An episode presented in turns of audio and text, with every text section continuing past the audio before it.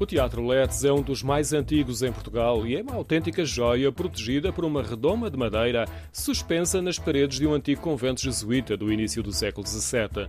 O Teatro Letes foi inaugurado em 1845. Foi uma das mais destacadas salas de espetáculo, em particular devido à decoração. O teatro é italiano, portanto, forma de ferradura. O teto é pintado por um pintor farense. Ele mantém a traça original. A nível das cores, sabemos neste momento o que está em carmim, portanto, em vermelho, que são as cadeiras e as cortinas. A nível da decoração, portanto, a talha continua toda igual, os dourados, e tanto é ferro forjado e madeira, todo o teatro.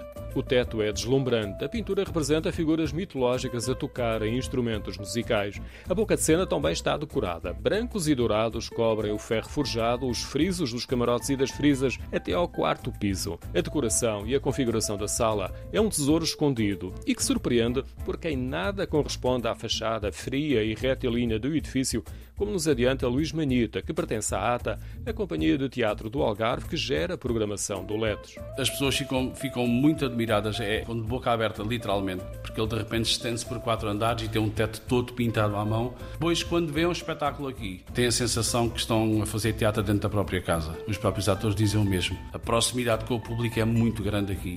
O teatro sofreu algumas remodelações, mas na globalidade mantém a sua estrutura original. A adaptação da igreja para teatro foi iniciativa de um médico italiano. Nos quase 180 anos de história, o Letos procurou cumprir o lema que está inscrito em latim na fachada e que significa instruir brincando. Em algumas partes, como na entrada para a plateia, conseguimos ver a estrutura de madeira. Na altura foi construída apenas a plateia e as frisas. Dois anos mais tarde é que se fez então até acima, até à quarta ordem, e se fechou por uma questão, na, na altura já de insonorização, fez o teatro todo em madeira. Basicamente é muito simples. Vamos imaginar um edifício de alvenaria que dentro tem um barco de madeira virado ao contrário. Foi do mesmo arquiteto do Teatro São Carlos, em Lisboa, que é o mesmo arquiteto do La Scala de Milão.